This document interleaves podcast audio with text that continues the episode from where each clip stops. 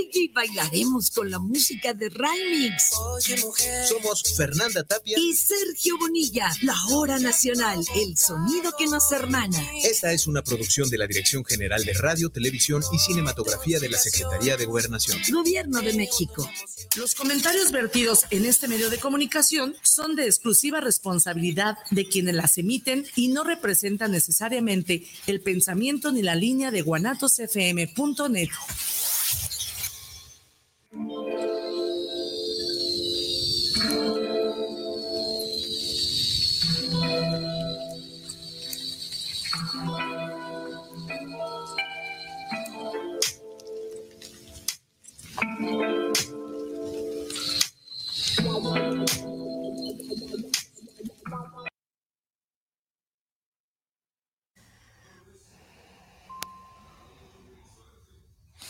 que ya estamos al aire. Muy bien, buenas tardes a todos. Hoy no entramos con la cortinilla, por eso nos no nos dimos cuenta que ya estábamos al, aire. Bienvenidos a todos en la segunda sesión, episodio, o como le quieran llamar, de la radio propia. Bienvenido, Pedro. ¿Cómo estás? epis. como los, este, los, eventos de poetas impropios. ¿Qué tal, eh, Damaris? Eh, a todas las audiencias que nos están escuchando en este momento y, viendo acá a través de Facebook Live, a través de la página de Guanatos FM y Poetas Impropios. Eh, les damos la más cordial bienvenida y les pido, bueno, yo soy Pedro Carbagot, mucho gusto estar aquí con ustedes y les pido que compartan esta transmisión por todos los confines del mundo para que la poesía se distribuya y se dé a conocer por todos lados, porque hace falta, hace falta mucha de mucha difusión ¿no? de, la, de la poesía y ustedes que nos están viendo, compartan en sus redes, compartan en sus grupos para que lleguemos a, más personas cada vez. Así es, Pedro, vamos llegando hasta África, ¿qué te parece? Sí, sí, sí. sería, genial. Unos, poemas en, en, idioma egipcio. Ah, está genial también. Y pues hoy tenemos un tema interesante, Pedro, platícanos. Sí, pues mira, hoy queremos hablar sobre este primer acercamiento a, a la poesía eh, decidimos ponerle Poesía para no poetas, parte 1, porque pues vamos a seguir hablando de este tema en, repetidas ocasiones, avanzando un poquito más en, esta, en este primer acercamiento y pues quisiera que hablemos, que nos contara pues la gente que nos está escuchando, nos está viendo, cuál fue su primer acercamiento con la poesía, cómo, cómo fue que se encontraron con la poesía. Creo que esas historias son muy bonitas, ¿no? Este, no sé tú, Damaris, cuándo fue que te acercaste por primera vez a, la poesía? Yo recuerdo que estaba en la primaria, si mal no me falla mi memoria, como en segundo, no, no es cierto, fue antes, aprendí a leer muy, estaba en el kinder cuando aprendí a leer y aprendí con el libro justamente de Juguemos a leer. Ah, ok. Y ahí venían unos este, versos bien padres, no me acuerdo cuáles eran, pero ese fue mi primer acercamiento a la poesía y me gustó, me gustó su, su musicalidad. Sí, porque, bueno, es que es, algo diferente. Por ejemplo, a, mí, ay, déjame acerco más. A mí me pasó que en la secundaria fue cuando tuve mi primer acercamiento a la poesía, porque la maestra que teníamos, este, yo recuerdo muy bien a esa maestra porque nos puso a hacer, eh, nos puso a investigar, ¿cuántos eran? Yo creo que eran 100 autores. Mm. Dijo, eh, su biografía y un poema. Entonces ahí empecé, y eran, eran poetas, solo 100 poetas. Teníamos que escribirlo a máquina todo. Imagínate, salió un librote así. Sí, esas maestras eran geniales. No, pues es que todo el año nos pasamos haciendo eso y me acuerdo que hasta aprendí mecanografía con ese mm. trabajo. Eh, y pues era máquina de escribir, ya, se imaginarán lo, lo ruco que, que uno está. Entonces, eh, ahí conocí y recuerdo algunos, algunos poetas y algunos escritores que, empecé como a leer y, me empezó a gustar, o sea, la forma de cómo acomodaban las letras y, sus vidas y todo, y dije, wow, este está bien padre. Entonces después empecé yo a explorar mis propias escrituras, empecé como a, a, escribir, ¿no? Lo que yo sentía, y ya con el paso de los años, eh, uno se, se guarda eso, ¿no? Se lo guarda para sí mismo, pero de repente conoces lugares y personas que, te empiezan a, acercar a este mundo ya de, la expresión, o sea, no tanto ya como la escritura, sino que ya, a, ya compartirlo con otras personas. Y es a partir de ahí cuando ya empezamos a, a ir a eventos, a ir a compartir los poemas, hasta que pues ya eh, nace Poetas Impropios en 2015. Pero sí fue, fue muy interesante eh, para mí hacer ese trabajo en aquella, en, aquella ocasión en la secundaria. Y me hiciste recordar justamente la secundaria también. Eh, mi maestra de literatura, que la recuerdo enormemente, con mucho cariño, espero que todavía esté viva y mejor que nos esté escuchando, Leticia Quiroz, que también nos daba la optativa de teatro y me encantaba a mí el arte. Y también nos dejó hacer como un tipo álbum, pero esto no fue nada más de poesía, ah, de todas las corrientes literarias. Y yo quedé impresionadísima. Y me, la poesía pues siempre me ha, me ha llamado la atención. Pero sí, gracias a estos maestros que nos inspiraron. Luego me acerqué, mi papá escribe poesía también y me acerqué a libros que él tenía. El primer libro que tuve pues en mis manos fue de Alfonsina Storni, que es una de mis poetas favoritas. Este, y luego me acerqué a talleres de poesía, que lo hablamos la, semana pasada, ¿no? Entonces, es padrísimo. Cuéntenos sus historias. Queremos leerles en estos eh, encuentros de, de sus pininos con la poesía. A ver, ¿quién nos está viendo? Aquí tenemos ya la transmisión en vivo mándenme ahí un comentario, saludos, podemos mandarle saluditos a quien guste y contarnos también pues cómo, cómo fue su primer acercamiento a la poesía. Eh, y pues bueno, siguiendo este tema, ¿no? De poesía para no poetas, creo que hay, hay como ciertas etapas para que alguien empiece a escribir poesía, porque creo que hay muchas personas que, que no sabemos o no supimos en su momento cuál es el primer paso para para escribir poesía o para entrar a este mundo, em, eh, cómo empezar, cómo, cómo iniciar a esto, porque mucha gente a lo mejor tiene muchos escritos, muchos poemas, y me ha tocado muchos poetas impropios que se acercan personas que dicen, es que yo escribo desde chiquito, pero nunca había ido a un evento y me encantó y se quedan en poetas impropios. sí, me ha tocado verlos. Sí, y, y, es, y es algo muy padre, ¿no? encontrar gente que, que, que, le gusta tu, o sea, que son afines a intereses y pues se da ahí una convivencia. Entonces, ¿tú, ¿tú, cuál creerías que es el primer paso para, para escribir poesía? Ahorita que estabas mencionando lo me quedé pensando justamente qué hice yo cuando escribí poesía o cuál fue la primer, el primer poema que escribí. Creo que la primera que escribí fue un cuento, sí, fue, estaba yo en la primaria, pero justamente esta parte de cómo, cómo me introduzco a este mundo, al mundo de la poesía, es no lo piensas. Pues. la poesía, lo, que a mí me pasaba es que leía, por ejemplo, a Sor Juana, mi papá tenía un libro muy grande de Sor Juana siempre me, encantaba ojearlo y se me hacía fabuloso.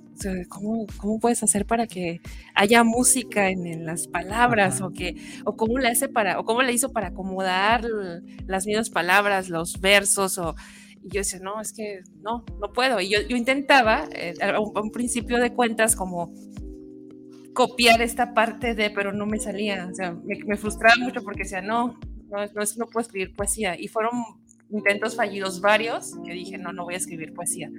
Hasta que después, eh, en una situación, eh, como lo he mencionado muchas veces, como si te fueras a otro planeta, como si te metieras a un sueño y sientes algo y comienzas a escribir y de pronto es como despiertas y ves esto que existe y dices, wow, creo que es poesía. Sí, y a mí se me hace que sí. sí es poesía, puede ser poesía, ¿no? Le falta corrección, tallerear y todo lo que quieran ponerle, pero creo que es poesía. Inspirada por la que acusáis. Ah, bueno, así le digo a Sor Juana yo. posiblemente me gusta. La que acusáis. Bueno, Sor Juana, ya ves que qué mejor ejemplo de musicalidad, ¿no? Una de las eh, últimas exponentes del siglo de oro español y mexicana, ¿no? Se dice, algunos, algunos expertos dicen que el siglo de oro español empieza con una mujer y termina con una mujer y justamente pues estamos con Sor Juana aquí en México. Entonces, pues sí, o sea, su, poesía tiene una musicalidad impresionante y, es quien es una de las que rescatan mucho esta esencia de, de la, de la métrica española y, la rima de una forma impresionante y pues qué mejor que, que haberte inspirado en ella, híjole. Sí, frustrarme con ella. sí, pero a ver, a ver qué acusáis, tranquila, yo soy nueva. Por acá tenemos ya este saludos desde la página de Guanatox y los voy a leer para que no se vayan acumulando porque queremos compartir y, que todos estén visibles. Mario Alberto Mendoza, saludos para Poetas Impropios. Excelente programa. Saludos a Damaris y a Pedro. Me encanta el programa de la radio impropia. Gracias. Muchas gracias. Eso nos alimenta mucho. Daniela Álvarez, saludos para el programa. Sería interesante el por qué escribir o de dónde nace el escribir para un poeta. Ah, vamos a contestar esta pregunta. ¿Qué te parece? ¿Por qué escribir? ¿Por qué escribir de dónde nace el escribir para un poeta. Muy interesante. muy interesante. Gracias. A ver, creo que tú vas a contestar muy, muy chido esta pregunta. Ay, dices, eh, no, tú dale, tú dale. tú eres experta. ¿Por, qué escribir? Es como preguntarnos por qué hablar, ¿no? Pues sí. ¿Por qué, ¿Por qué la expresión misma? Mira, la Siri ya me anda queriendo contestar. Genial. ¿Qué cambiaría el por qué para qué? ¿Para qué escribir? ¿O para qué, para qué la poesía? O poner los dos, ¿no? O sea, un porqué de, de dónde viene y para qué hacia dónde va. Y es esta expresión eh, emocional o esta expresión misma de los sentires, que es como el, cuando es así nato, pues, que te viene o que viene de esta situación, de alguna vivencia o de alguna situación particular, subjetiva. Entonces, esta parte, para mí, voy a usar una metáfora, es como navegar. Es como si estuviese un océano o una mar eh, embravecida en este sentir, es la metáfora que se me ocurre ahorita, y es utilizar una barca y meterte, eh, ahondar esta parte oceánica profunda sin, sin miedo, con esta contemplación misma de lo que estás sintiendo y convertirlo en letras. Sin miedo a la a la transformación, a la transformación que es la poesía misma. Exactamente, la transformación en, la estética, en la belleza, ¿no? De todo lo que uno está sintiendo. En esa musicalidad que yo vi en Sor Juana. Así es. Todas las que, lees, hueles, eh, por ejemplo, va a empezar ni su soledad, sus atavismos emocionales, esto, caótico, esta repetición de, la desolación misma. Entonces, hace un momento decías como entras en un, estás en una especie de trance y, luego ves este, este producto, por así llamarlo, eh, hecho palabra, artesanalmente, ¿no? Con, tus sentires. Exactamente. espero no haberla confundido a Daniel. Digo, ¿por qué y para qué? sí, creo que el, el, por qué es ese, justamente, ¿no? Y, eh, buscar la transformación de ese sentir ah, en, la, en, la, palabra, ¿no? Como tú dices, la poesía tiene mucho que ver con sentidos. Eh, y bueno, creo que ese es un tema muy, muy interesante que podemos abordar en algún otro programa. Pero así, hablando, hablando de, de, este, de esta situación, lo, que más se hace en la poesía es, por ejemplo, imaginarte lo, que estás leyendo, casi sentirlo, olerlo, como tú dices. Entonces, todo ese conjunto de sensaciones, creo que ese es el, el para qué, ¿no? O más bien el por qué de la poesía. Y el para qué, yo pienso que es para que esté afuera de ti, ¿no?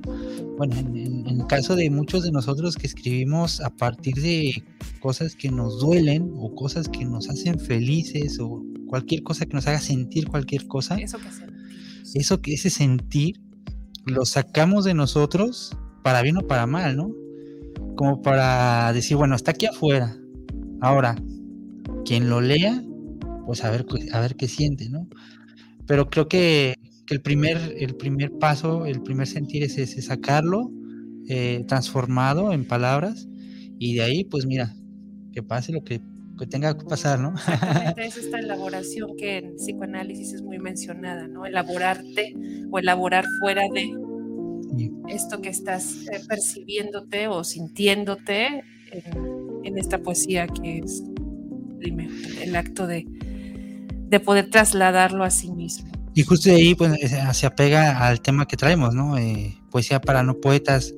Creo que si alguien quiere empezar a escribir poesía, tiene que preguntarse primero el por qué. O sea, no, para, en un sentido como de, a ver, detente, no, no, no, sino, sino relacionado a la verdad, ¿no? Eh, yo siempre les digo en los talleres de poesía, lo primero que les digo es que la poesía es verdad. Es hablar con la verdad, porque si en la poesía no hablas con la verdad, no es poesía. no puedes escribir un poema engañándote a ti mismo, ¿no? Poniéndote eh, sentimientos que no estás sintiendo, o sea, simplemente ser, ser honesto en lo que estás sintiendo, sacar lo que realmente estás sintiendo y, y, ahondar ¿no? en esa profundidad de tu ser, porque esa, esa es la verdad y la esencia de la poesía.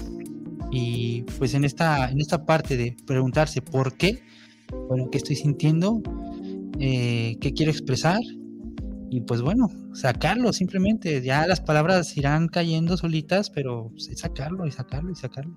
Excelente. Y me gusta esta parte porque poesía. ¿Por qué poesía? Sí, está muy padre. Porque sí. Ah. Porque sí. O sea, ¿por qué poesía y por qué sí? Ah. Por la verdad, dices, ¿no? ¿Y por qué la verdad? Y, bueno, vamos a ver qué verdad. Sí, pues sí, es que. Eh, Esa es la parte de la, de la sintonía de donde sintonizas con el sentido. con el sentido real. Exactamente. Es auténtico que estás percibiendo. Y de ahí parte, de ahí parte la poesía, o sea, de ahí viene, de ahí nace, de esa sinceridad, de esa realidad. Aquí tenemos también a, a Diana Holguín, a ah, nuestra China. China impropia, eh, que nos escribe desde las playas de, ¿de dónde? De Cancún, allá. Invítanos, invítanos. Un, un, impropios allá. Allá. Tiene una misión, Diana, de, de, estar allá. Ándale, de abrir poetas impropios playeros. Sí, hay una playa. Mm, dice, me gusta declamar desde el kinder, siempre me elegían. Leí los autores que veían en los libros de texto ya en la prepa, investigando, me enganchó un poco más la poesía en inglés. Oh, yeah. Me hace falta todavía mucha escuela. Pero gracias a Impropios estoy encontrando mi marca personal, mi estilo. Eso, China Alguín. También Víctor Chávez nos escribe. Saludos poetas, saludos Víctor. Aquí estamos en la página de Poetas Impropios. Y por acá en la página de Guanatox FM está también Roberto Arce. Saludos a la radio impropia. Aquí en su segunda emisión me gustan las letras. Mi mejor lugar de inspiración es el baño. ah, genial. ¿Con un cigarrito? Será. Sí. Y luego Alberto Santa Cruz. Saludos. Primera vez que escucho a los poetas impropios y me gustó mucho el programa. Saludos para ambos. Igualmente para ti, Alberto Santa Cruz. Y anímense, mándenos. Vamos haciendo algo. ¿Qué, les, qué te parece, Pedro? Se me acaba de ocurrir una idea loca. Chale, chale. Este, aquellos que no tienen, eh, que no han escrito poesía o que sí han escrito poesía, mándenos un, unos dos rengloncitos, un verso de lo que ahorita quieran escribir. Y aquí los ¿En este momento? En este momento. Ándale, tres, cuatro versitos. Sí, sí, sí, aquí los vamos a leer ahorita. Es un momento de salir del closet sí, sí, sí. de la poesía. Es algo muy, muy interesante, muy bonito. Creo que estaría padrísimo que nos compartan qué están sintiendo en este momento, ¿no? Exactamente, estamos haciendo ese ejercicio. Bueno, contestando también un poquito a la pregunta sobre radio escucha, Ajá, eh, para qué y por qué? vamos haciéndolo más vivencial, que a mí me gusta mucho es siempre hacer las cosas como más vívidas. Sí, que, ¿no? Que, se sienta. En este momento que si estoy tomándome un vaso de agua o si estoy comiendo, vamos trasladando este sentir o si estoy pensando en algo, en alguien o cualquier cosa que perciba, vamos trasladándolo con una pluma o en el celular y nos mandan eso, eso que salga como sea, no importa, no, no vamos a hacer ningún este calificativo, ningún juicio. Aquí en Poetas Impropios jamás, jamás hemos querido decir qué es poesía o qué no es poesía, quién escribe o quién no escribe poesía. La verdad, a nosotros nos encanta que compartan su sentir en nuestros espacios y nos divertimos, nos encanta, a veces lloramos con la gente que nos escribe cosas tan hermosas o nos comparte cosas en los eventos, o sea, aquí no, no hay juicios, aquí solamente es compartir y sentir, o sea, sentir junto con, el autor esta, estas letras, porque pues es vida, ¿no? Es compartir vida. Así es, ahorita me hiciste recordar, eh, creo que fue el penúltimo evento en el Rocky. una, una chica, me encantó su poema, era para su hijo que había fallecido Uy, sí, nos han tocado algunos momentos así muy, muy, muy, muy, muy, este, no sé, muy catárticos en, Poetas Impropios, sí me acuerdo.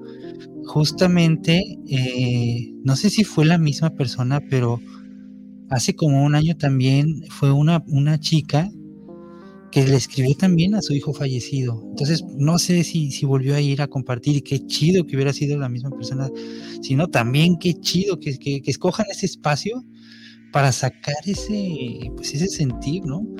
Y sí, o sea, aquella vez fue, me acuerdo que fue en, un espacio ahí por el centro, en donde sacaron todo eso. Híjole, la gente este, no, sabíamos, no sabíamos el público si, si aplaudir, porque siempre que, leen un poema aplauden, eh, si aplaudir o, qué hacer. Estamos en silencio todos, nos quedamos en silencio. Y la chica que, leyó el, poema este, se quedó como, no sé, como que se derrumbó en ese momento y empezó a llorar enfrente de todos. Y luego se acercó su, su pareja que, estaba ahí con ella y la abrazó. Entonces fue un momento tan, tan maravilloso. Pero ya, o sea, empezamos como a, querer abrazarla también nosotros con, los aplausos, ¿no? Empezamos como a aplaudir y a, y a, este, a, dar nuestro, nuestro apoyo y creo que, fue un momento bien hermoso. Me acuerdo que hasta John también se acercó ahí con ella y estuvieron, estuvieron ahí charlando, el John Magno. Saludos al este, buen John. Sí, saludos a John. Y, fue un momento muy, muy chido. Así como ese ha habido varios que, nos han dejado así como que, uy, o una catarsis bien, bien padre.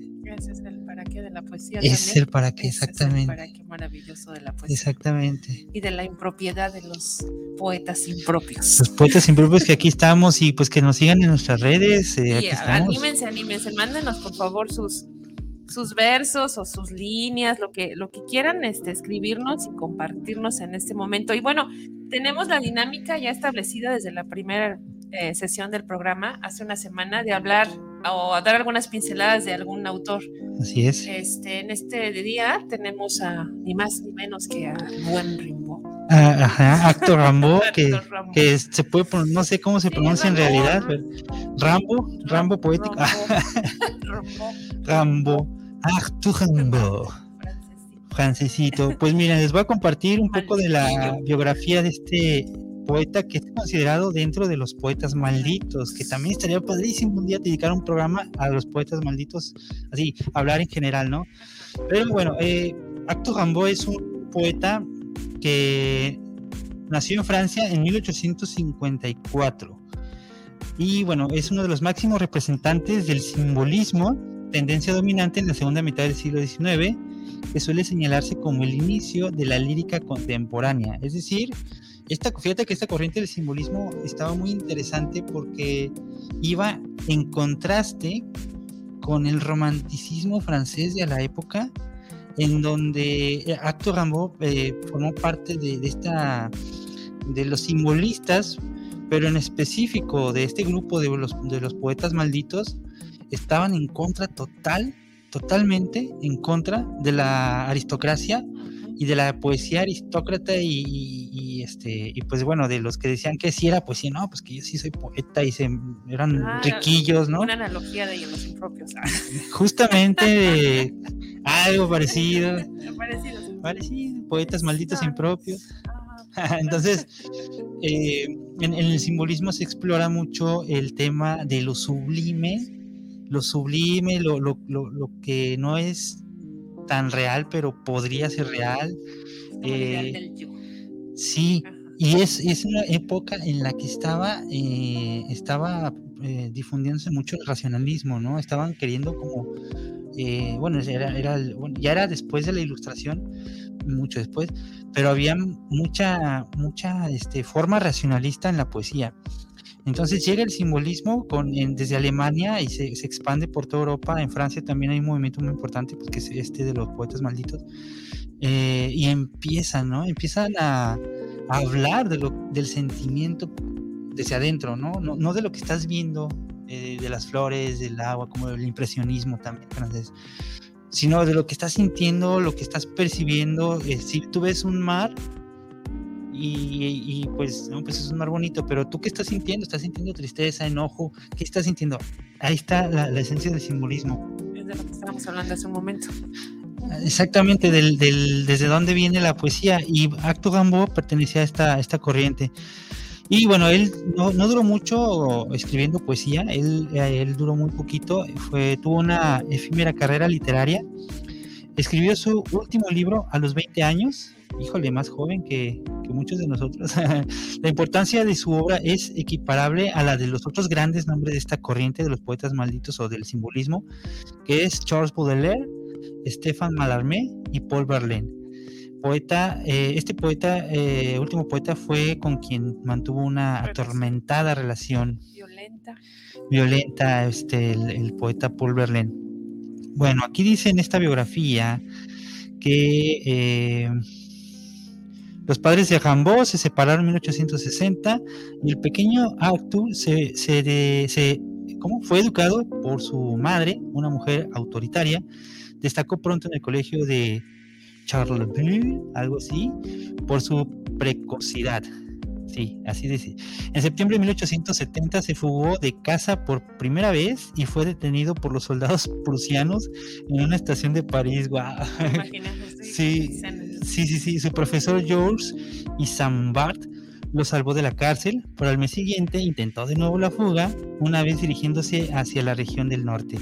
Después de trasladarse a Bélgica, quiso emprender carrera como periodista en la ciudad Charleroi. Entre las dos fugas había empezado a escribir un libro destinado a Paul, Paul Damny, pariente de su profesor y poeta reconocido en París. Más o menos este es un poquito del inicio de la historia de este poeta. Pero bueno, eh, Paul Verlaine, a quien había enviado algunos poemas, eh, bueno, se, se conocían, ¿no? Era, Paul Verlaine era un poeta muy conocido y, me imagino que tú dijo, ah, le voy a mandar unos poemas a ver si, pega. Sí, ándale, a ver si pega. Y que pega además. Y pegó además. este, invitó, bueno, le invitó a París. Eh, Berlín invitó a Rambo a París. Rambo, Rambo, Rambo, Rambo llegó, a, llegó con un poema, El barco ebrio. Quizá la mayor expresión de su genio visionario, que impresionó profundamente a su anfitrión, Berlín en París se integró enseguida en el círculo literario del Club Sutista y escribió Álbum Sutique. Tras una breve estancia en Charleville, donde compuso algunos poemas sencillos más o menos místicos, nació una tormentosa relación amorosa con Verlaine. Que bueno, hay que mencionar que Verlaine estaba casado, tenía familia, este, incluso metía a Gamboa a su casa, ¿no? Y ahí se luchaba también. que empezó, eh, que empezó en el barrio latino de París en mayo de 1872. Tras abandonar a su esposa Matilde, Verlaine se instaló con Rambaud en Bruselas y más tarde en Londres para experimentar lo que, según, según Rambaud, debía ser la aventura de la poesía, tal cual como un auténtico poeta maldito, que no nada más este no nada más Rambaud tenía ese tipo de situaciones, sino que lo que lo que tenían en común estos poetas malditos era la forma en que vivían, ¿no? La, vida, así como sin, sin tapujos, ¿no? como los impropios. Bueno. Bueno, aquí. Somos de chocolatito, ¿no? chocolate blanco. chocolatito y misa antes de empezar. Sí, nos presionamos antes, hacemos una oración, todos hermanos. sí, sin, afán de, sin afán de nada. Bueno, interesante. Hay una parte que quiero recordar. Eh, eh, él deja de escribir y dice algo muy interesante que lo voy a bifurcar porque no es tal cual lo dijo, pero algo así como que cuando ya no hay nada más, no hay más nada que decir, se acabó. Sí, no, no. O sea, ya, la economía como de la palabra, ¿no? O como decía que algo así había leído que ya lo, lo que dijiste, lo dijiste, ya así lo dicho hecho está y no hay más. Exactamente. Pues hablando ya de la última parte de la vida, este, bueno, la segunda parte de la vida de Jambó fue una especie de caos aventurero. Empezó como precepto de no sé dónde. Bueno, se alistó y desertó en el ejército colonial holandés y viajó en dos ocasiones a Chipre. Después de distintas escalas en el Mar Rojo, se instaló en Andén y más tarde en Ara, Etiopía. Se dedicó al comercio de marfil café, oro o cualquier producto que consiguiera por el trueque de alguna mercancía europea. También envió informes a la Sociedad Francesa de, Geografía y en 1885 volvió Adén y vendió armas. Atravesó el desierto de Danakil y se tomó su tiempo de descanso en Egipto. Por último, regresó a Arar, donde preparaban sus negocios. En 1891, aquejado de fuertes dolores en la pierna derecha, volvió a Francia, donde, fue, donde le fue amputada. Murió poco después en un hospital de Marsella. Diagnosticado con cáncer óseo, si mal no recuerdo. Sí, él dejó la poesía pues muy breve. Ya, se, ya no se volvió a dedicar. Lo que hizo con Berlín y los poetas, poetas malditos, ahí lo dejó y él se siguió dedicando a, al comercio. Al, comercio. Ah, la sesión pasada hablábamos del capital y de las letras y la poesía, mira. Que de alguna forma se relaciona. Él, él dijo yo excursionar en ambas. Así es. Pues muy bien, díganos este qué otro dato conocen de Acto Gambó, si han leído algún poema que les pueda gustar. Y pues bueno. Esta metáfora que me agrada, que es parte de, creo que es un pequeño verso que dice si, el si la madera supiese, algo así. ah, sí. Si, La madera, si la madera supiese que va a ser violín. O si el violín supiera, ay, ahorita te la, no, pues aquí tenemos a, madera, a San Google. San Google nos va a decir. San Google nos va a decir. Y por aquí tengo un poema de él. A ver, leer, pero vamos primeramente, porque ya va a ser media hora, a nuestra primera cápsula poética, que le seguimos recordando a todo aquel que quiera que aquí en el programa pasemos su bella poesía o sus bellas letras, eh, envíenos a, vía WhatsApp. Allí en las páginas oficiales está la información máximo ocho minutos, si lo quieren musicalizado o con música de fondo, si no, con su pura voz basta para pasarlos aquí en la radio impropia. Y vamos con el primer audio y continuamos.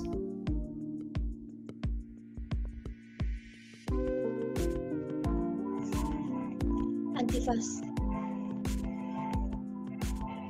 Perlas cristalinas parten de mis cuencas diluidas en el rímel, imprimen en mis pómulos manchas de Rorschach.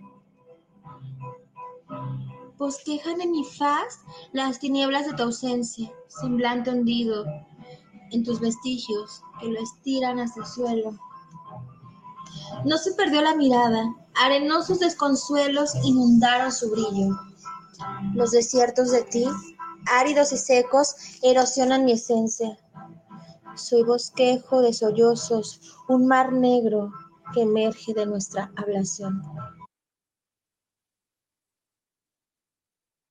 Excelente, y esta intervención maravillosa es de la bellísima Alexa Leal, que le mandamos saludos, ojalá nos esté escuchando y si no, pues ahí va a quedar grabado en las páginas. Y seguimos hablando de Rimbo. Ya, encontrado, ya encontramos el poema que, que mencionaste, Damaris. Dice, ¿y si un trozo de madera descubre que es un violín? Que cegado por el miedo, no escuchaba su música interior, no merece el empeño de ser tallado, no debe ser moldeado y encontrar así su propia felicidad.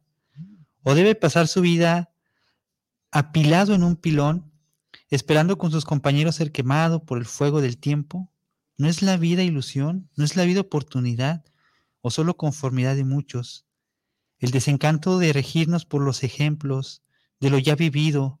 Pobre trozo de madera, en triste día descubre que es un violín, ahora duda su suerte, se cuestiona su existencia, se exige un sueño, el invierno se acerca, el fuego lo espera, si no se decide, formará parte de él, y si lo intenta y fracasa, nunca sonará bien, pero al menos podrá decir que fue violín y no leño, de un fuego que no era eterno.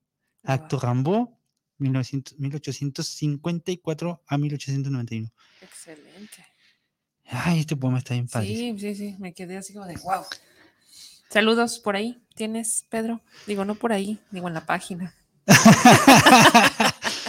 Hay quien me saluda por ahí, pero no lo voy a decir ahorita. Bien, pues aquí en la página de... Es poesía, claro, es, poesía mexicana, ¿no? Al 100%. Saludos a mi mamá porque es bien poeta. Es buenísima para los Saludos, saludos a la mamá de Damarín. A, a los poetas del... Del riachuelo, no, digo del asfalto. Los poetas del asfalto. Genial, sería, qué, qué, chido. Mándenos también su, su poesía, ¿no? de, de albur. todo lo que sea Bien, pues eh, palabra. Aquí tenemos a bueno, los saludos, pues ya, ya ay, es que no me he cambiado de página, ahorita me cambio de página, no, pues ahorita están los mismos. No, pues escríbanos. y, escríbanos cómo les ha ido con esto de COVID. Estamos haciendo poesía covicienta. Sí, fíjese que la, la pandemia nos da mucha oportunidad de, de escribir.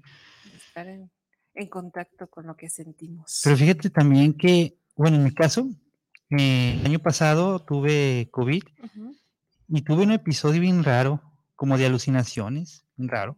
Y eso está bien interesante como para poderlo escribir en algún momento, narrar qué, no sé si alguno de los que nos están escuchando ha tenido también alucinaciones eh, o, o, le ha, ha, tenido COVID y de tanto delirar, pues ha tenido ese tipo de alucinaciones. ¿Tú tuviste por la fiebre o...?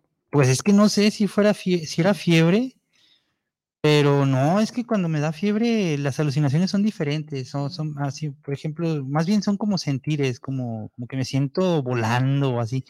No, en esta ocasión sí vi cosas, vi cosas que es como si hubieras destapado la caja de Pandora, o sea, todo eso que te daba, que te da miedo, lo sacas, lo ves y lo sientes, siente, bueno, yo en, mi caso sentí miedo, sentí angustia, sentí que estaba perdido, vi, vi, cosas, vi, yo me acuerdo que vi un mar, un mar que era muy, muy gris, muy blanco, como neblina, ¿sí?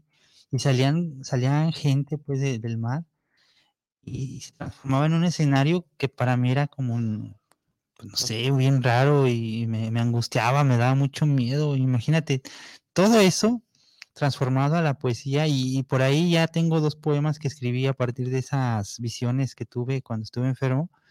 Este, creo que es una manera muy, muy bonita de empezarlo a, elaborar, ¿no? A, sacar pues de ti. Esa expresión de la que es, hemos estado hablando justamente para que la poesía.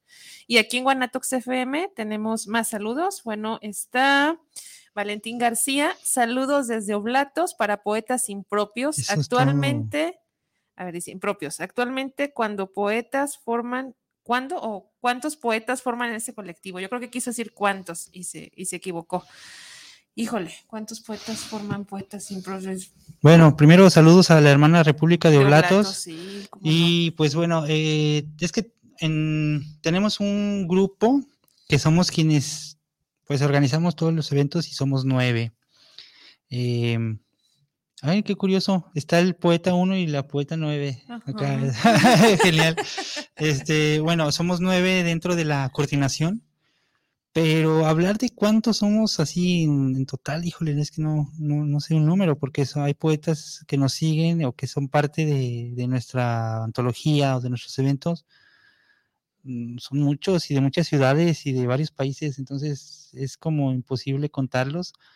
Afortunadamente somos, somos muchos, este, pero desde lo neurálgico, lo, lo, central, somos, somos nueve poetas que estamos eh, haciendo todo este desorden. y se pone muy padre. Sí, así es. Todos invitados a los eventos de poetas impropios y el próximo es el 19, 19 de febrero.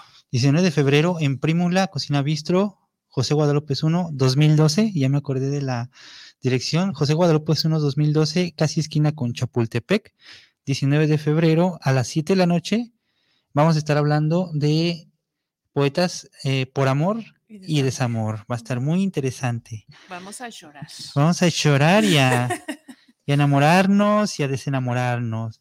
Aquí tenemos también eh, a Chintis que nos está escribiendo. Saludos poetas, dice también los, eh, bueno, dice Facebook que Chinti lo está viendo. y también nos escribe Olga Corona. Saludos para ambos. Abrazo grande, Damaris Bella. Gracias, Olga Hermosa. Y vamos haciendo también la publicidad. El viernes tenemos el evento en el Tártaro a las 8 de la noche, entre hechizos y poesía. Va a estar bien, bien chingón. Para los que son de aquí de Guadalajara. A las 8 en punto. Bueno, pueden llegar desde las 8 hasta que el cuerpo aguante. Vamos a estar ahí. Danza, poesía. Va a estar el buen Juan Carlos con la guitarra, acompañándonos con su bella música cósmica eh, y varios poetas. Muy interesante. Se pone muy interesante. Mañana también tenemos un evento con Allanarte en el Tártaro. Y bueno, seguimos hablando del primer acercamiento de la poesía. Aquí quien nos esté escuchando, escríbanos cuál fue su primer acercamiento, como la China que nos acaba de comentar su, primer acercamiento y cómo ella empezó a incursionar en este mundo de la poesía. Y la, forma en la que nosotros eh, creemos que es importante o que cuál sería el primer paso, ¿no? Para escribir poesía y también, bueno, quiero leer aquí los comentarios. Nos escribe Magno Natalia. Qué gusto me da escucharlos nuevamente. Saludos, saluditos, Natal, Natalia. Y. Ah, mira, Diana ya nos mandó un poema, ahorita lo leemos. Ah, Solagne Díaz Marcos nos escribe, saludos desde Chile, de poeta a poeta, fluyendo desde el malditismo. Genial. Excelente. Fíjate que ella, yo me acuerdo de ella porque nos mandó su poema a través de, de esta convocatoria que tenemos de voces impropias. eh, y lo pueden encontrar ahí en, en la página de poetasimpropios.org. No recuerdo cómo se llama su poema, pero así está, así aparece, si no mal no recuerdo, Sol- Solagne, no sé cómo se pronuncia tu nombre, Solagne Díaz, gracias por estarnos escuchando y pues bueno, ahí eh, puedes compartirnos si quieres tu poema aquí por los comentarios para que la gente lo vea, Y Para leerlo también. para leerlo así. Ah, sí, claro, lo lo podemos leer, ahorita lo busco para leerlo. Ajá. Y Diana Holguín Pérez nos manda ya su poema. Vamos dándole lectura al ¿Quieres leerlo tú? o a la primera a valiente del día, la china preciosa. Mándanos unos cocos. Ándale, desde allá. y se llama Virginia. Llenas, llenaste una tarde los bolsillos de tu abrigo con todas tus tristezas. Cuánto pesa el desánimo. Con cuántas piedras te vas de fondo y te pierdes de vista sin que se den cuenta. Nadie entiende por qué de un momento a otro se puede pasar de la vida normal al silencio que trae la muerte. Pero era silencio lo que querías, escapar de las voces, de sus, de sus ecos, de sus tinieblas. La vida no es un cuento y la realidad siempre nos sobrepasa. Son más grandes las historias que no contamos, lo que alimenta el fuego de las palabras que nos abrazan. Cuántos secretos se quedaron en tu habitación, templo de tu escritura. Pobre de mí, que no poseo templo, ni lugar, ni escondite. Pobre de mí, que no puedo a mis palabras dar rienda suelta. A veces deseo, en lugar de liberar, ay, se me perdió, de liberar palabras, llenar mis bolsillos y seguir tu huella. Ay, ay, es muy temprano para. para Espérate, espérate poquito, China, ya que-. Ya que anochezca más para que ya, mira, no, no está.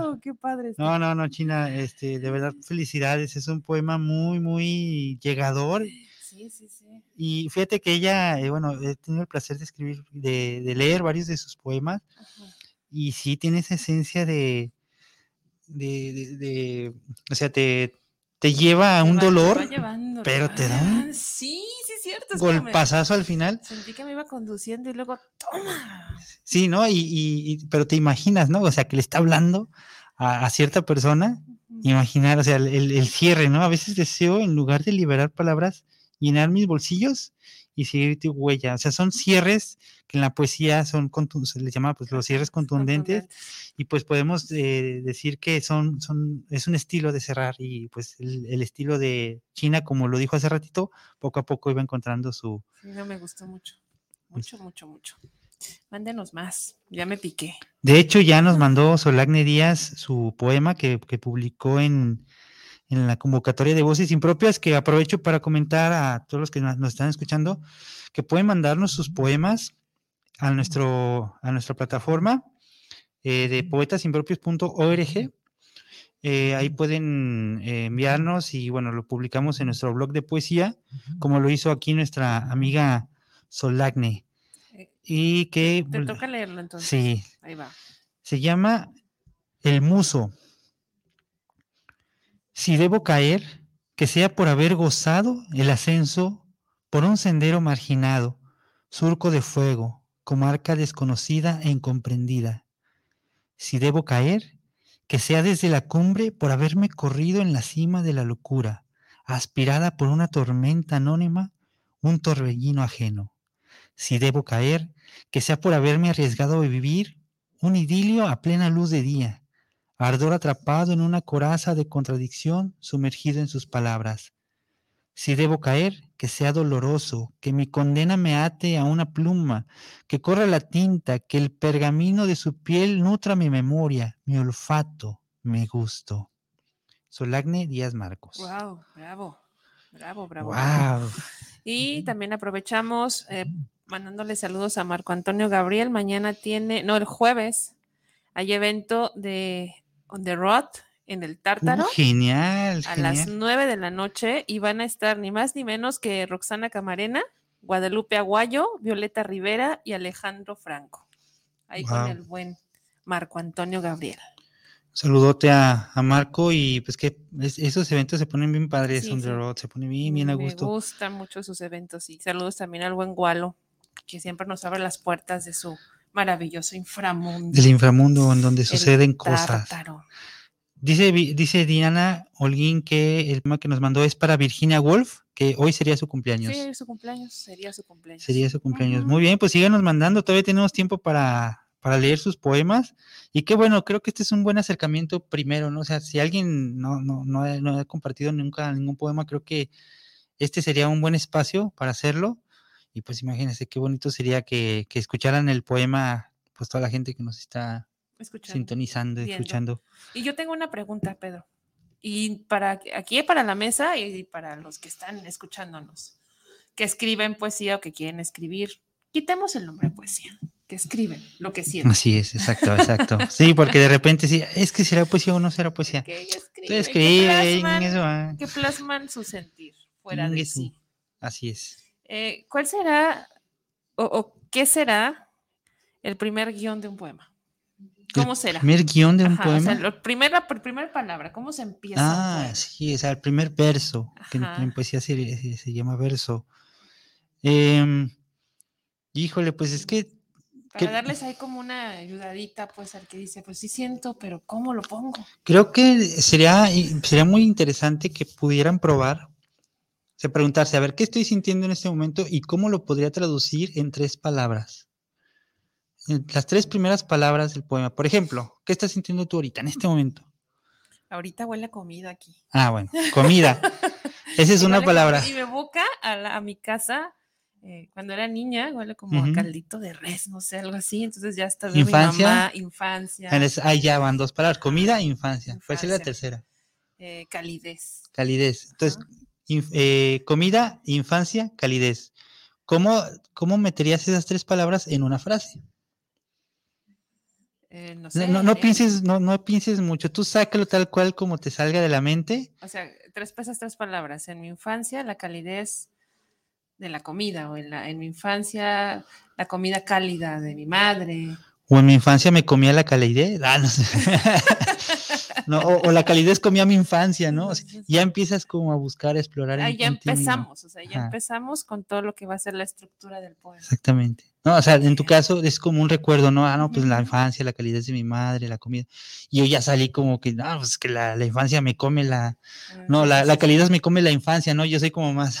Y ahí está otra vez la parte de la verdad propia. ¿no? Exactamente, Entonces, La exactamente. poesía es esta verdad propia que se dice o que te dices o que nos decimos, porque al final del día somos los que estamos escribiendo, los que nos estamos leyendo también. En algún momento de, un evento de poetas impropios hice esta dinámica, como les repartimos así como papelitos, les dije, a ver, eh, las, tr- las tres primeras palabras que se les vengan a la mente en este momento, de lo que estén sintiendo, lo que estén viendo, lo que sea. Y sí, o sea, muchos empezaron a escribir y de ahí, bueno, de ahí traten de meter esas tres palabras en una frase y van a ver que en- eh, a muchos de ustedes se, se les va a soltar la mano solita. Y sí, o sea, mucha gente que sí empezó como, ay, de ahí se agarró y empezaron. En esa, como si ese trance que, que digo yo que pasa, ¿no? Sí, es como que hubieran abierto la llavecita de la creatividad y, y así se empieza justamente a escribir lo- lo poem- poemas. Creo que es- sería la respuesta a tu pregunta. ¿Cuál sería la, el primer verso de un poema? Pues que, que pienses en tu verdad y busques cómo integrarla a ese poema. A partir de esas palabras que te vengan a la mente. Así que anímense, por favor, mándenos para leerlos. Queremos leer más poesía. Y mañana la Urbana es a las 8 de la noche en el Centro Cultural Arcadia, auspiciada por el colectivo Ayanarte. Ahí vamos a andar mañana y hay una sorpresa bien padre porque es poesía con eh, música urbana o expresión urbana y va a ser en la parte de arriba de Arcadia. O sea, a poner Ah, en la terracita. En la terraza. Súper bien. Ahí vamos a estar echando letras. Muy bien, Damaris, este, no sé si ten- tengas algún otro poema de Gambo o quieras compartir alguno tuyo. Mira, pues vamos con Rambo. Sí, este, pues bueno, mientras, bueno, aquí tenemos. Aquí yo tengo uno. ¿Tienes saludos? No, no, no, no, ya dale, dale con el poema. Se llama Ofelia 1. En las aguas profundas que acunan las estrellas, o sea, imagínate, la de las aguas profundas que acunan las estrellas, blanca y cándida, Ofelia flota como un gran lilio, flota tan lentamente, recostada en sus velos, cuando tocan a muerte en el bosque lejano. Hace ya miles de años que la pálida Ofelia pasa, fantasma blanco por el gran río negro. Más de mil años ya que su suave locura murmura su tonada en el aire nocturno. El viento, cual corola, sus senos acaricia y despliega, acunado, su velamen azul. Los sauces temblorosos lloran contra sus hombros y por su frente en sueños la espadaña se pliega. Ese es como un poema muy vampírico, ¿no? O sea, me, llevó como a un personaje, no sé, una vampira, ¿no?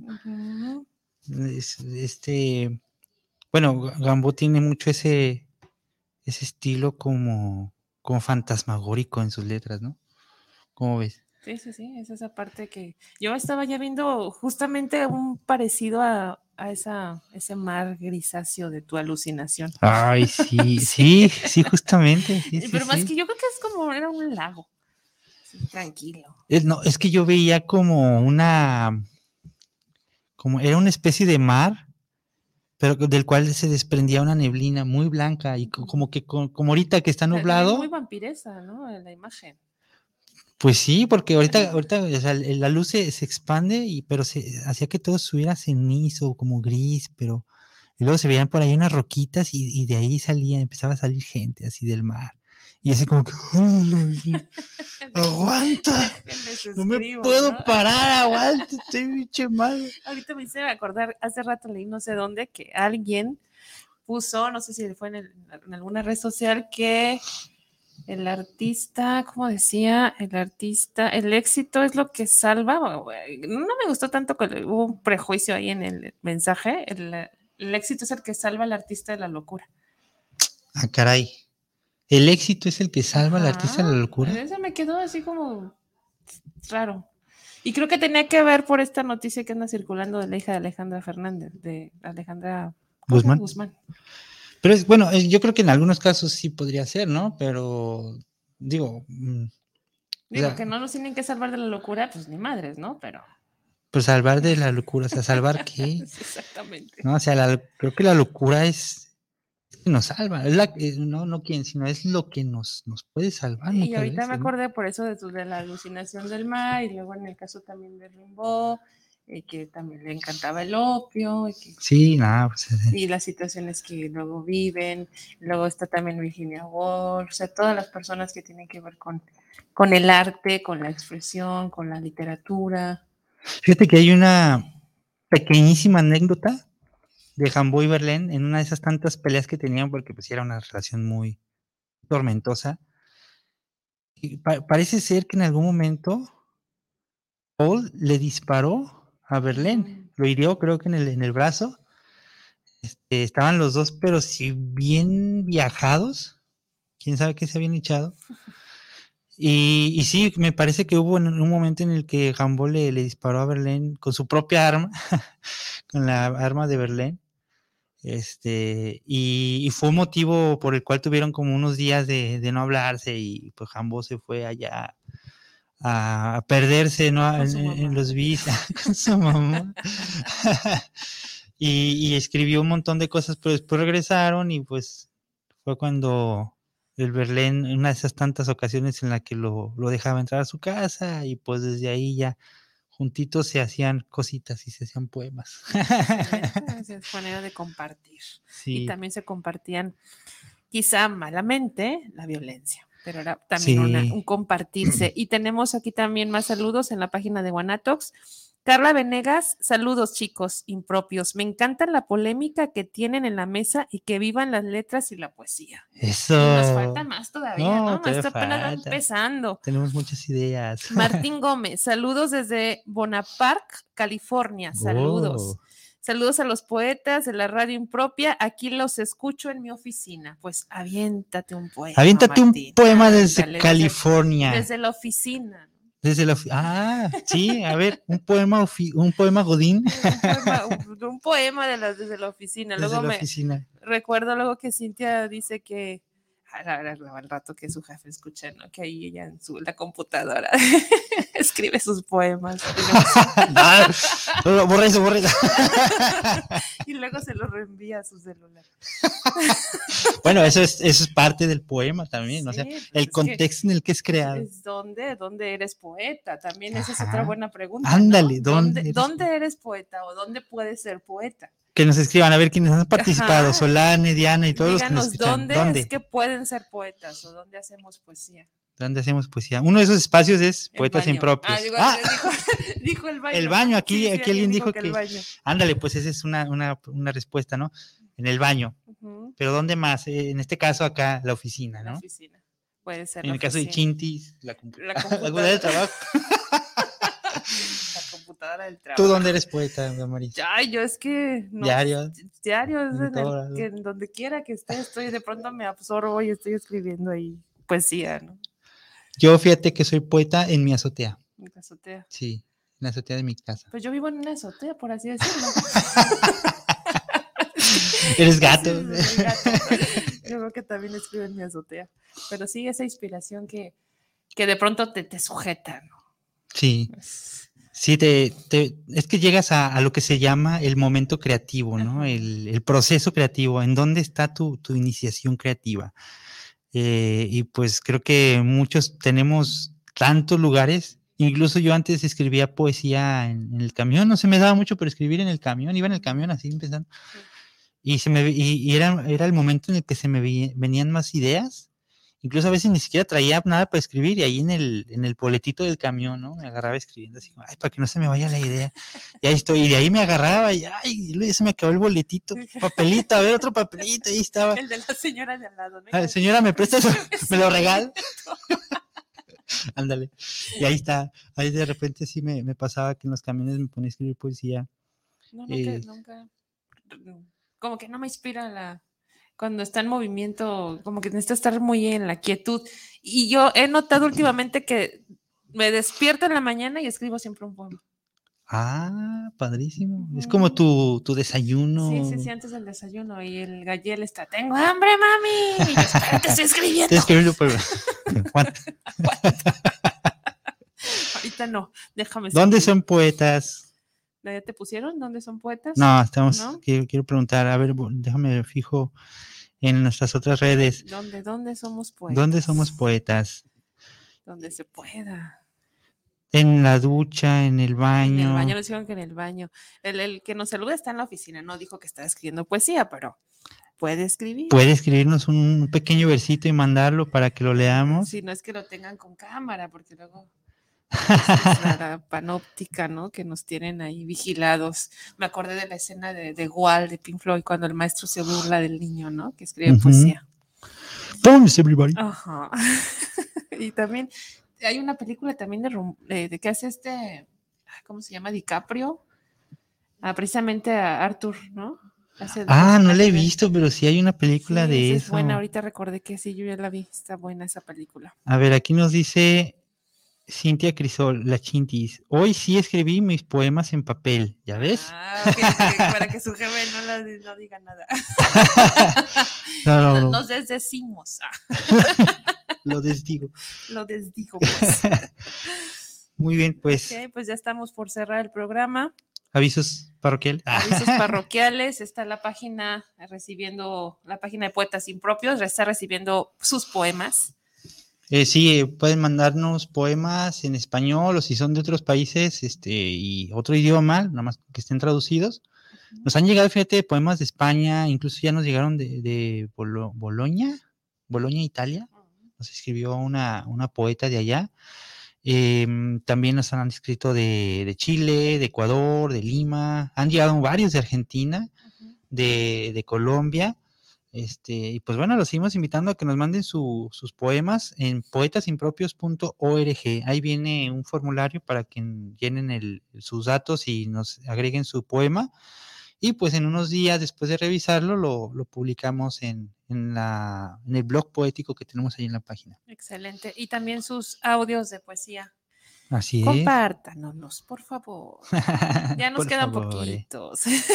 y mañana, bueno, el evento de Urbana, los esperamos a todos en Arcadia eh, a las 8 de la noche. Va a poner bien padre. Y el viernes, entre hechizos y poesía, con la bellísima Olga y con otros poetas excelentes en el Tártaro. Muy bien, muchísimas gracias por escucharnos, sintonizarnos, compartir. No dejen de escribir, por favor, siempre escriban, no importa en dónde estén ni bajo qué circunstancia, escriban siempre poesía. Exacto. Eso ayuda mucho. Ayuda mucho. Muchas gracias, yo soy Pedro Carbagot. Damaris. Y si lo sientes. Dilo con poesía. Y nos vamos con eh, otro audio de Alexa Leal. Nos estamos sintonizando próximo martes a las 4 de la tarde, la radio impropia. Bye. Hasta pronto. Duelo. Se doblan las esquinas de mi ser, en incendio sin fuego, solo cenizas nevando sobre mis bordes. Se doblan mis párpados desbordados en mares sin sal, mi azúcar, cargados de helio como centro de estrella. Se doblan mis sueños, formando siniestras figuras de origami, barquitos de papel deforme que transportan a la muerte. Se doblan mis lágrimas en láminas de hielo, que no cortan ni cosen las suturas de mi pecho. Se doblan las esquinas de mi ser, bordados de hilos transparentes, tejido telar de arañas viudas. Desoblada mi alma, concava mi existencia, en la finita de otros, cuando se doblan sus suspiros en el último y el mío continúa como llanto y grito eterno, sin poder escucharte de nuevo.